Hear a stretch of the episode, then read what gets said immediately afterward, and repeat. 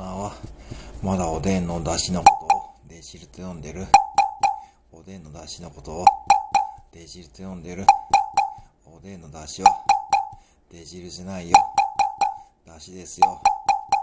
オーナーだけがあの火曜日のドラマこの恋温めますか？を見ています。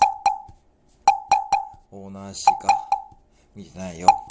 他の従業員さんとか誰もないよ。オーナー一人で盛り上がってるよ。